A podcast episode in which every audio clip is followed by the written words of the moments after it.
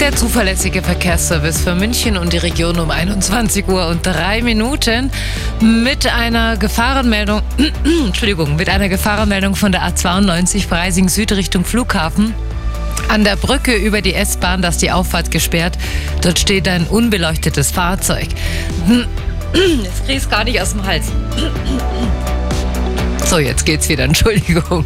Ja, bei dem Wetter kein Wunder, gell, wenn man mal einen Frosch im Hals hat. So, A94, Passau Richtung München zwischen Anzing und Parsdorf ein Unfall. Der Standstreifen, der ist dort nicht befahrbar, sollen sie ja eh nicht machen, also dass wir da bitte Obacht geben.